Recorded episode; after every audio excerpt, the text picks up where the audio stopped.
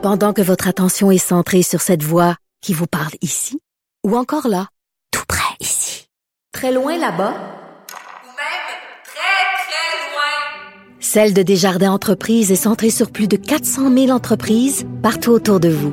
Depuis plus de 120 ans, nos équipes dédiées accompagnent les entrepreneurs d'ici à chaque étape pour qu'ils puissent rester centrés sur ce qui compte, la croissance de leur entreprise.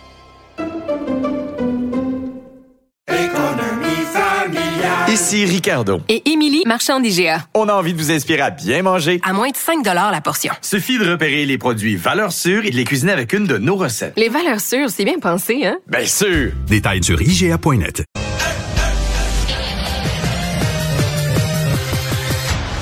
Mario Dumont. Organiser, préparer, informer. Les vrais enjeux, les vraies questions. Mario Dumont. Les affaires publiques n'ont plus de secret lui. Cube Radio. Bonjour tout le monde, bienvenue à l'émission, bienvenue à Cube Radio, euh, ce beau mercredi après-midi, bonjour, mardi après-midi, dis-je. Bonjour Vincent. Salut Mario. Euh, on est revenu, ça un bout de temps qu'on n'avait pas eu ça, là, des dates avec des personnes Oui. qui peuvent se faire vacciner, qui doivent surveiller, euh, inscrire ça dans leur calendrier. Sur Clic Santé, je pense pas qu'il il va y avoir, euh, écoute, ce sera pas la, la, la, la, la folie comme euh, dans les premières euh, dans, les, dans les premières vagues de vaccination, mais moi on annonce une troisième dose pour ceux qui le désirent, de 70 ans et plus. Il y aura des dates, je vous donnerai tout ça tantôt, mais incluant, euh, ça c'est les 70 ans et Moi, je plus. pense qu'il y en a beaucoup qui vont y aller. Parce moi aussi, j'écoute, à mon avis, mes oui. parents, j'écoute autour de moi, puis les gens, tu sais, ils entendent ça. Aux États-Unis, ils ont leur troisième dose, euh, après la, la protection diminue, mais je pense que ça va Et- être assez fort. Là. Ça et les doubles AstraZeneca aussi, ça peu importe l'âge. Donc, si vous avez eu deux AstraZeneca, vous serez disponible à une troisième dose d'un vaccin ARN. Alors, euh, je vous donne les détails tantôt, mais ça s'en vient. Ça vient vers les- la fin du mois de novembre. On va rejoindre tout de suite euh, Julie Marcoux et l'équipe de 100% Nouvelles. 15h30, c'est le moment d'aller retrouver notre collègue Mario Dumont. Salut Mario. Bonjour. Ça vient tout juste ou à peine là, de, de se terminer. Le premier ministre François Legault qui a tenu une mêlée de presse. Il a été question des syndicats, mais c'est d'abord le ministre de la Santé, Christian Dubé, qui avait lancé le bal. Il a livré le fond de sa pensée sur les syndicats. Les représentants syndicaux, Mario, ceux qui sont en libération syndicale, qui pensent, toujours selon M. Dubé, davantage à leur prime, là, le 15 à 18 000 plutôt que de tenter de convaincre les travailleurs de la santé d'aller se faire vacciner. Est-ce qu'il n'y a pas lieu pour les syndicats de se ressaisir en ce moment? Ben, c'est un, glissement qui date de quelques mois. Là. Euh, Oui. Je pense que les syndicats ont toujours un, un- un- je dirais un mélange de rôles. Euh, un rôle, euh, évidemment, de défense stricte de leurs membres, mais il y a un rôle social. Puis évidemment, quand on les écoute, les, les syndicats, quand on les reçoit en entrevue, ben, ils mettent beaucoup en valeur la partie sociale de leur rôle en disant, ben nous, quand on se bat, nous, oui, on se bat pour des conditions de travail, mais le but étant de donner un meilleur service à la population. Euh, on a foi, nous, en ça, les services publics, etc. Et je pense que le gouvernement est un peu exaspéré. Je pense que le gouvernement aussi se sent appuyé par la population. Il y a eu des exagérations des syndicats.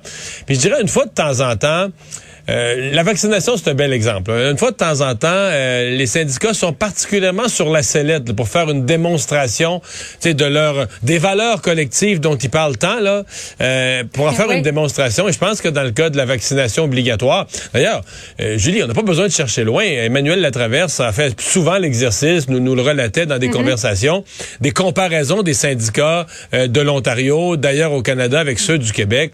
Et ceux du Québec font bien piètre figure là, en matière de, conscience sociale pour ce qui est d'encourager leurs membres à se, faire vacciner, euh, d'annoncer à leurs membres que, ben écoutez, si vous faites pas vacciner, on, on pourra pas bien vous défendre, etc. Donc, euh, comme si euh, on sent que le vase a débordé. Je pense que Christian Dubé en a assez. L'autre affaire, je pense que j'oublie le gouvernement, là, mais je pense juste aux, contribuables. Euh, quand les syndicats chialent contre l'employeur, bon, je comprends là qu'il y a peut-être une partie des citoyens qui oublient comment ça marche le gouvernement puis qui vont dire ah, ah, ah, c'est drôle, les syndicats sont en mot dit après le go là. Mais je pense que la grande majorité des citoyens sont quand même savent encore comment marche le gouvernement et se disent ben l'employeur c'est moi. L'employeur, c'est nous. Tous, nous, tous les citoyens, nous sommes les employeurs, nous payons les salaires, nous sommes l'employeur. L'État québécois, c'est nous tous, les actionnaires, nous sommes l'employeur. Oui, on a élu un premier ministre qui lui a désigné une présidente du Conseil du Trésor qui négocie en notre nom. Oui. Mais Sonia Lebel, Sonia Lebel, c'est pas son argent, là. Sonia Lebel, mettons qu'elle accorde 2% 3% 5% elle, là, elle a la même paye, ça coûte rien de plus, là. Il l'enlève pas sur sa paye à elle. C'est nous tous qui payons. Les gens sont prêts à payer, les gens veulent des services publics, les gens, la population en est pas fou. On le voit qu'il y a des pénuries de main-d'œuvre, puis on voit qu'il y a du travail qui est difficile, il faut qu'il soit rémunéré. Mais il y a un point de rupture.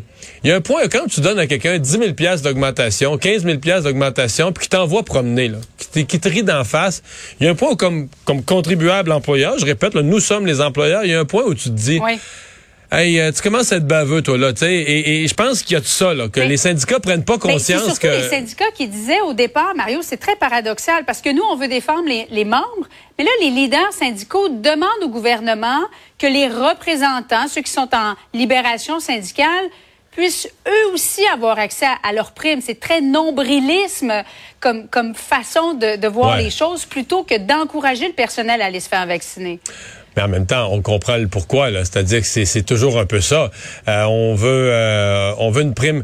Il- Quand, quand il y a eu la prime d'assiduité qui a été proposée, il a dit, mais on devrait aussi l'avoir disponible pour les gens qui partent étudier ou qui partent faire d'autres choses. Ouais, mais une prime d'assiduité, là, il y a deux mots dans l'expression prime puis assiduité. D'après moi, pour avoir la prime d'assiduité, il faut avoir l'assiduité, il faut être au travail. Faut que tu sois au travail.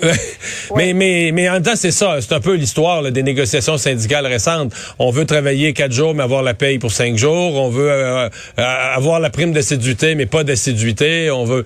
Mais bon, mais je pense que le gouvernement euh, euh, s'est senti autorisé à démontrer une certaine impatience parce qu'il ressent dans la population euh, une, une certaine impatience.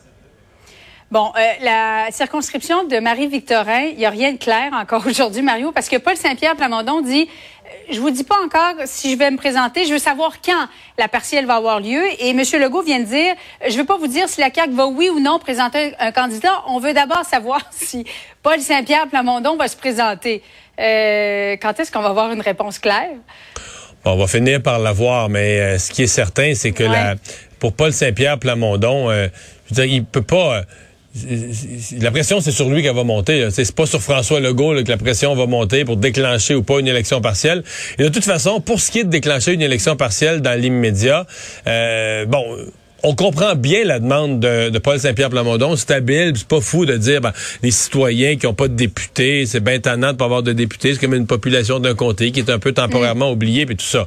Mais Julie, si on va faire un, un référendum dans Marie-Victorin aujourd'hui, on demande aux gens, voulez-vous une troisième élection dans l'automne ou pas?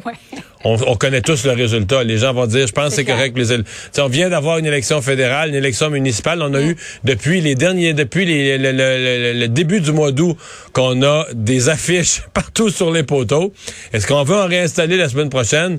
On n'a même pas besoin de poser la question. On sait ce que les gens vont dire. Donc il n'y a pas de pression sur le gouvernement pour déclencher une élection rapide. L'argumentaire de Paul Saint-Pierre Plamondon est, est intéressant. Là. Oui, les gens, c'est étonnant pour avoir de députés, mais un mois de plus, un mois de moins, c'est pas vrai que les gens de Marie-Victorin ont si hâte que ça d'aller aux urnes dans un automne où c'est assez, c'est quand même très, très rare ce qui est arrivé cet automne, mais on va deux fois aux urnes. L'élection fédérale, c'est terminé. Puis dans certains, dans certains cas, les partis municipaux attendaient la place sur le poteau pour réinstaller leurs propres affiches. Euh, je pense pas Ouais. que les citoyens sont tant que ça en demande là, pour avoir une autre élection. Donc, M. Saint-Pierre Plamondon va devoir... une élection, ben, j'allais dire une élection partielle après Noël, dans Marie-Victorin, six mois avant une autre élection générale.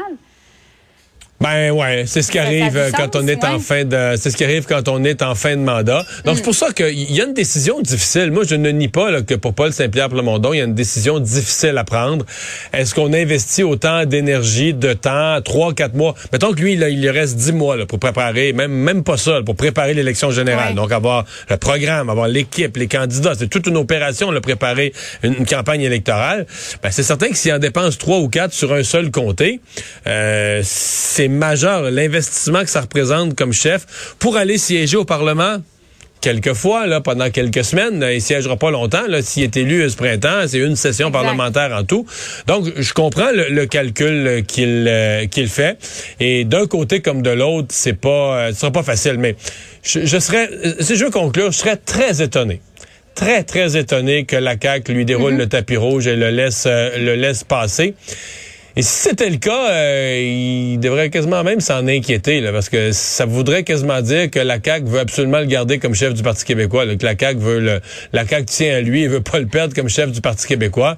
Mais moi, je, je, je, je m'attends pas, là. Québec solidaire a déjà annoncé que dans tous les scénarios, ils vont présenter une candidate ou un candidat. Ça, c'est déjà clair.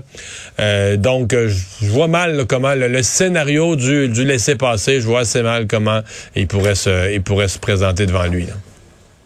Pénurie de main-d'œuvre, il en a été, euh, ben, il y en est question à peu près chaque jour, Mario, mais il y a notre collègue Alain Laforêt qui a fait un dossier sur la région de Chaudière-Appalaches. Et c'est vraiment problématique là-bas. C'est même en train de mettre en péril la, vitalité économique. Euh, c'est quoi les solutions, Mario? Parce que avec le vieillissement de la population au Québec, ça risque, c'est un problème qui risque d'être exacerbé avec les années. C'est, on, on est loin de le régler et chaque jour, on voit des commerces qui veulent embaucher mais qui trouvent pas de personnel. Oh oui, absolument. Et je veux dire, Appalaches, il faut voir que c'est une région où il y avait déjà, là, ni plus ni moins que pénurie de main-d'œuvre. Avant la pandémie, euh, c'était déjà une région qui avait le plein emploi depuis quelques années. En fait, on pourrait même dire la grande région de Québec, le Rive-Nord, Rive-Sud, avait une pénurie d'emploi. Donc, euh, euh, on est censé avoir des mesures dans le, le mini-budget, l'énoncé économique de, de la fin novembre du ministre Éric Girard, mais il y a des, euh, des choses qu'il va falloir imaginer. Bon, on aura toujours l'immigration comme une des solutions, mais on sait très bien au Québec, s'il rentre de l'immigration, il n'y en a pas tant que ça qui va s'en aller dans Bellechasse puis euh, en Beauce. On peut en pousser un petit peu, là, mais pas tant que ça. Euh, Il y a une partie de la solution qui réside. Moi, je pense que ça va nous prendre des méga programmes là, euh, de, de, de mécanisation des opérations, de robotisation euh, des opérations. Euh, ça fait partie de la solution aussi. Là. Euh, donc, des entreprises avec tu sais, pas de caissier, pas de caissière, qu'on scanne nous-mêmes nos affaires. Mais il y a des pharmacies qui ont commencé à le faire. Absolument, des usines qui vont fonctionner avec encore plus de processus qui sont mécanisés. Soit dit en passant, on a du retard là-dessus. On, peut- aussi dire ça. On est une société qui crée la pénurie de main-d'œuvre, on est une société, nos entreprises ont moins investi. Euh, les investissements privés, ce qu'on appelle les investissements privés non résidentiels, les investissements des entreprises dans leurs équipements de production. Au Québec, on est en retard sur la moyenne canadienne, qui est déjà très en retard sur les Américains, mais ça fait 20 ans, 25 ans qu'on traîne ça, donc on a moins investi dans les processus. Donc ça fait quoi? Ça fait des processus qui requièrent plus de main-d'œuvre. Bon, quand tu as du gros chômage, c'est encore pas si pire, mais quand tu es en pénurie de main-d'œuvre, ça devient un, un- un véritable problème, un frein au développement. Donc ça aussi, ça va faire partie de la solution. Bon, il y a toujours les retraités qu'on espère garder un petit peu, mais on se rend compte qu'il y a une, euh, y a une limite à ça. là. On a vu, on a vu la frontière de nos snowbirds là, cette, cette semaine. Il y avait pas tellement l'air du monde qui, qui attendent une offre pour revenir sur le marché du travail dans l'immédiat. Mais Mario, juste en terminant, ma mère a 69 ans. Suzanne, et euh, elle a pris sa retraite, là, obligée avec la pandémie, mais elle veut revenir sur le marché du travail. Elle a toujours travaillé avec des avocats. Elle a postulé, mais quand on lui demande son âge, 69 ans, elle va avoir 70 en mars, il y en a plusieurs des employeurs qui n'ont pas envie de l'engager parce qu'ils se disent, bon, c'est 5 ans, 6 ans peut-être. Alors, il y a un bout de chemin aussi à faire du côté des employeurs. Voilà. Certainement, le message est passé. voilà. Merci, Marie. Bye fin d'après-midi à toi. Alors Vincent, dans les nouvelles, ben oui, euh, les troisièmes doses, donc on le mentionnait tout à l'heure, les troisièmes doses vont être disponibles. Il y a toute une, série de dates, les 80 ans et plus. On revient à ce qu'on a connu le printemps passé. là. Oui, et ça va se faire de la même façon. Clic Santé, euh, entre autres au téléphone aussi. là, et on va, euh, on demande un six mois entre la, la deuxième dose et la troisième. Le système va vous le dire. là. donc, si vous essayez d'avoir votre rendez-vous avant, Trop vite, ouais. euh, ça, ça- ça va bloquer. Donc, troisième dose. Je vous donne les dates pour ceux qui sont intéressés par cette deuxième dose. Les 80 ans et plus, qui sont les plus touchés, dit-on, qui ont le plus besoin de cette troisième dose rapidement. Euh, c'est les euh, à partir du 16 novembre. Donc, euh, c'est même très bientôt. 75 ans et plus, ce sera pas très long. Après, 18 novembre, deux jours après. Et pour les 70 ans et plus, euh, 23 novembre. On s'entend que c'est à chaque tranche, il y a quand même pas mal plus de monde. Euh, c'est une recommandation qui vient du Comité sur l'immunisation du Québec. Et l'autre groupe, je vais vous faire entendre là-dessus Christian Dubé, ce sont les AstraZeneca, les doubles AstraZeneca qui sont de tous les âges. Là. Alors, si vous avez eu AstraZeneca, vous avez également euh, la possibilité d'avoir une troisième Pa- Parce dose. qu'on on sait maintenant que la protection est moindre. Là, la- Exact. à C'est long pas terme. et on dit c'est pas une question de danger. Là, pourquoi on vous donne pas un autre AstraZeneca? Euh, C'est une question d'efficacité. Alors on veut vous donner un vaccin ARN. Je vous fais entendre Christian Dubé là-dessus. Le SIC recommande qu'une dose de rappel soit fait avec un vaccin ARN, donc un Pfizer ou un Moderna, soit administré aux personnes qui ont reçu deux AstraZeneca pour une protection maximale. Euh, encore une fois, avec un délai minimal de, six mois euh, depuis la dernière dose. Et les personnes, de la même façon que j'ai expliqué tout à l'heure, donc on va sur rendez-vous Clic Santé. Et pour ceux qui ont reçu euh, deux doses d'AstraZeneca, ben c'est à partir du 25 novembre. Donc 25 novembre. Et ça devient la combinaison, dit-on, quasiment optimale. Moi, c'est ce que Ouais, j'ai. c'est pas Moi, une j'ai mauvaise chose. AstraZeneca et euh, ARN messager, le Pfizer le deuxième. Ben, que, encore récemment, je lisais que c'est le- le- la meilleure protection d'avoir la, la combinaison des deux. Pour ça, Mais vous deux AstraZeneca, perdant. non. Vous n'êtes pas perdant si vous avez deux AstraZeneca et que vous allez compléter euh, votre protection avec un ARN messager. Ça, vous allez avoir une très bonne protection. Euh, et d'ailleurs, pour ce qui est d'une troisième dose pour tout le monde, c'est pas encore envisagé. euh, ben, envisagé, oui, là, mais ça l'est pas. C'est pas dans pas les plans à court là. terme. Euh, d'ailleurs, on dit que cette nouvelle vaccination de troisième dose, ça va pas ralentir la vaccination des 5 à 11 ans parce que ça, on le souhaite là, ardemment aller de l'avant. On dit ça, il n'y a pas de problème, on peut faire les deux en même temps. Et pour ce qui est des RPA, il y a déjà une vaccination de troisième dose, on devrait compléter d'ici la fin novembre cette phase-là. Alors, ça va assez bien. D'ailleurs, Santé Canada aujourd'hui autorisait le vaccin Pfizer en dose de rappel pour la population générale. Donc, Santé Canada qui l'approuve. Ça veut pas dire qu'on le fait, euh, mais ce sera approuvé. De sorte qu'on on est allé analyser les données de, euh, de Pfizer. On dit après avoir effectué un examen complet et indépendant des preuves, euh, on, euh, bon, on remarque pas l'innocuité, l'efficacité, la qualité, tout est là. Alors, on l'autorise et on verra. Au besoin, ça dépendra des provinces aussi, mais présentement, il n'y a pas de province qui recommande de troisième dose à la population en général. Mais euh, si jamais on a besoin, on le disait d'ailleurs, Jean-Yves Duclos, nouveau ministre de la Santé au fédéral, disait ça, ça change vite des fois euh, avec la COVID. Alors, c'est un outil qu'on aura au besoin qui aura été approuvé par Santé Canada. Dans la conférence de presse là, dont j'ai parlé tout à l'heure avec euh, Julie Marcoux, on, on a parlé tout à l'heure du comté de Marie-Victorin, mais euh, est-ce que est-ce qu'on peut penser que François Legault s'est amusé un peu? Euh, oui, oui, j'étais, je trouvais, écoute, c'est bon. Est-ce que je, Est-ce qu'il était, est-ce qu'il était sérieux ou il badinait sur Euh, les bords? Je pense que c'est assez clair euh, qu'il qui badinait et s'a- et s'amusait. là, François Legault, sur le dossier de Marie-Victorin, vous en avez parlé tantôt. Est-ce qu'on se lance rapidement dans une partielle euh, dans Marie-Victorin? Est-ce qu'on... Mais toi, tu parles, la question que je posais, c'est on- allons dans Marie-Victorin faire du porte-à-porte à soir, poser la question aux gens. Voulez-vous voulez avoir une autre élection, une troisième cet automne? Là? La réponse est assurément non. Bon. Euh, par contre, ça va arriver tôt ou tard parce qu'il faut déclencher euh, les, euh, tout ça en dedans de six mois pour remplacer Catherine Fournier qui a été euh, élue mairesse de Longueuil. Donc oui, François Legault tantôt fait un point de presse. La première question qui a été posée, je pense qu'elle elle est là pour répondre entre autres à cette question-là. Et s'est amusé sur le fait que ouais, là-bas, on veut pas nécessairement d'élection rapidement et lance la balle dans le camp euh, de Paul Saint-Pierre Plamondon qu'il appelle lui-même PSPP. Euh, Est-ce qu'il s'est amusé? Est-ce qu'il avait le sourire en coin? Je pense que oui, on peut l'écouter. Même ce, si ce serait à notre avantage de faire une élection rapide compte tenu des sondages, je pense que les gens, euh, entre autres de Marie-Victorin, ont eu deux élections, mais finalement, comme la loi nous y oblige, euh, d'ici six mois, il y aura une élection. Maintenant, j'ai bien noté l'hésitation de PSPP. J'aimerais euh, d'abord savoir si le chef du Parti québécois veut se présenter dans Marie-Victorin avant de prendre une décision si on va ou non présenter un candidat dans Marie-Victorin. Vous seriez ouvert à lui laisser le champ libre, si je comprends Et bien. je veux d'abord voir si effectivement là, euh, Monsieur Saint-Pierre Plamondon se présente ou non Et là, il a poursuivi ensuite en disant, on va lui donner quelques jours pour réfléchir, puis il, il se mordait les joues, là. Ouais. Mais on se comprend que euh, ce matin, euh, Paul Saint-Pierre Plamondon en disant on veut une élection rapide, puis le gouvernement peut pas reporter ça, puis faire de la politique avec ça, comme s'il allait faire monter la pression sur François Legault. Ouais. Ça, euh, c'est pas réaliste. La pression est toute sur lui. Puis François Legault, il y a, peut-être de la de la pression sur 100 dossiers différents, là. Euh, pas ce, Pas, pas pour, ce le pas pour le déclenchement de la partielle dans Marie-Victorin. Mais est-ce que d'aller s'amuser comme ça là, sur le dossier d'un collègue euh, pas en détresse là, mais disons qui pour la, situ- la, que la situation est difficile? Il a quand même fait attention à son ton. Je pense que nous, on, ben, je pense que oui, il s'amuse un peu avec ça.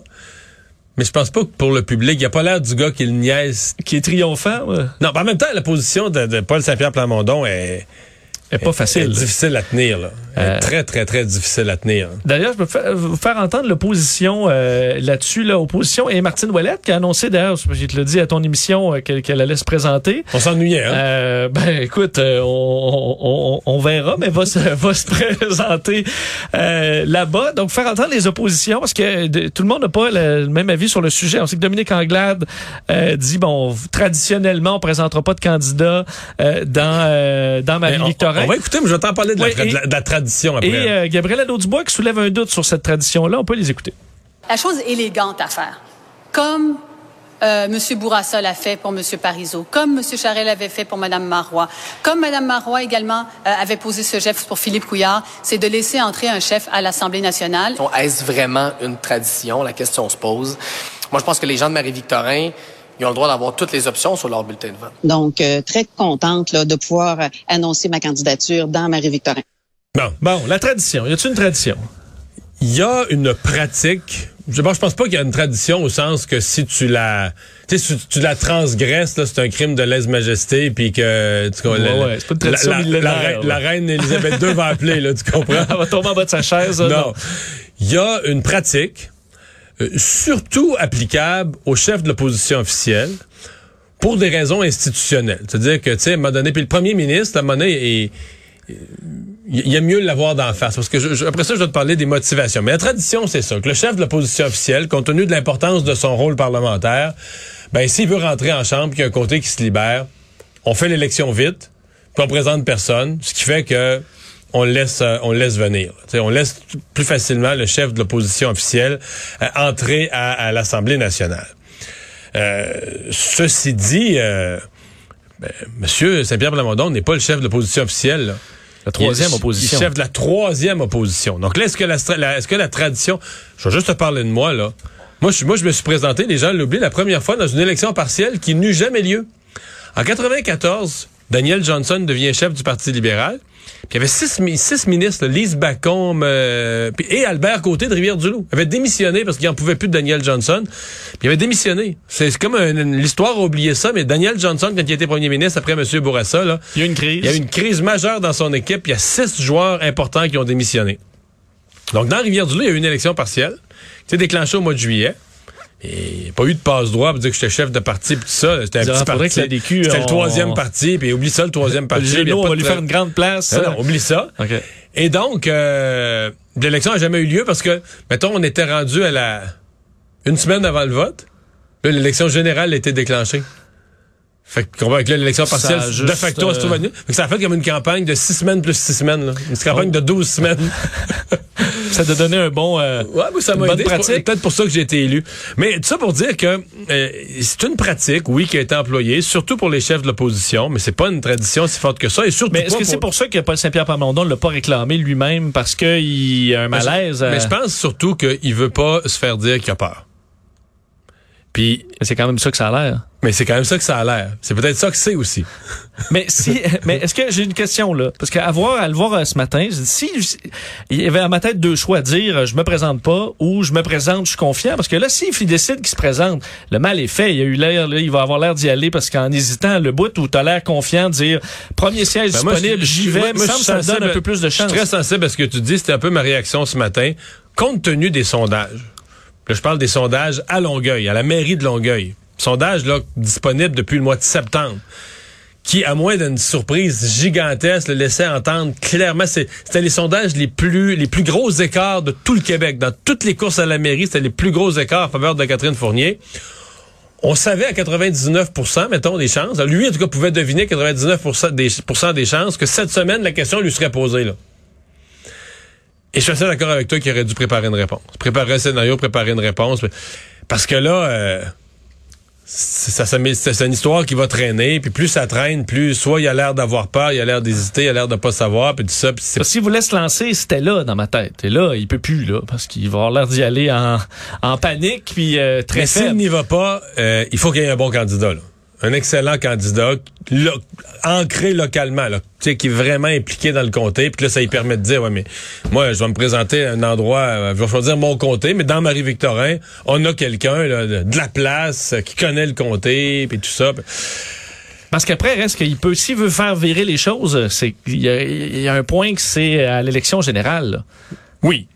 Et que là, tu dis peut-être que dans quel, dans l'année prochaine, euh, Ah, le- la CAQ va peut-être être plus ébranlée. Moi, va ce que je avoir pense- un meilleur, euh, moi, moi, ce que je monde, pense, là, moi, lui. ce que je pense, c'est que il y a un point où dans l'opinion publique pan-québécoise, à grandeur du Québec, t'es tellement faible, c'est pas mal ça le PQ présentement, que l'élection partielle, c'est plus à savoir, es-tu dans tel comté, dans le comté voisin, dans l'autre, ça arrive sud, ça arrive nord, tu serais plus capable de gagner nulle part. C'était trop bas. Ça là. vote pas PQ. hein. Ça votera plus PQ. Là. Dans une partielle, ça votera pas PQ. Donc, faut que tu montes le niveau de l'eau. Faut que tu montes le niveau d'appui global. Un minimum. Faut que ça, fasse- ça reparte en montant. Que ça... Et ça, tu peux juste le faire dans une élection, une élection générale. là. Le programme, le débat des chefs ou les débats des chefs, etc. Et, et donc, moi, si j'étais lui, j'y recommanderais, mais ça euh, aussi, il aurait pu l'annoncer dès aujourd'hui, de dire, regarde, j'ai aucune intention de me laisser distraire par une élection partielle. J'ai fait Oui. mon plan. J'ai besoin des dix prochains mois pour préparer le meilleur programme. Moi, je m'en vais à l'élection. J'ai les yeux rivés sur l'élection générale. Puis dans Marie-Victorin, il y aura un bon candidat, inquiétez-vous pas. Ouais, c'est pas, pas si compliqué. Non, mais c'est le fait de laisser traîner ce matin. On a un plan, mais on vous le dit pas. Mais c'est la balle est dans le camp du, euh, du gouvernement sur la date. Mais la balle n'est pas dur. dans le camp du gouvernement. La balle est dans son camp. Je reviens à la fameuse tradition. Juste pour te dire que le secret des- de, de- de la supposée tradition, c'est aussi que les partis, ils sont dans leur intérêt. là. Quand, des fois, le premier ministre demande au chef de l'opposition, on donne un comté. C'est parce qu'il se rend compte que le chef de l'opposition est en train de faire une tournée, puis lui, le premier ministre, son bureau, il fait le rapport régional. Euh, il était à Ville-Saguenay euh, il y a quatre jours, une conférence de presse régionale, tous les médias l'ont bien couvert. Euh, il en a profité pour rencontrer deux candidats potentiels. Trois jours plus tard, il était rendu en Abitibi. Fait que là, il dit, ouais, la tournée des régions, trop efficace, là. Tant qu'est-ce qui rentre, Ah ouais, viens-t'en au on, Parlement. on va y donner. Il aime mieux avoir le chef de l'opposition dans sa face au Parlement, puis le planter tous les jours, puis débattre avec lui, puis le faire avoir l'air fou, puis tout ça, que de le laisser euh, se promener à travers le Québec pendant que... Fait que les partis font les...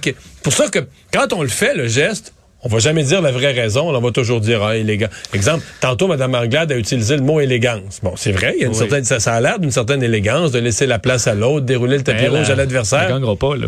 Il gagnera pas. Sais-tu combien elle a fini la dernière élection? Ils ont fini quatrième.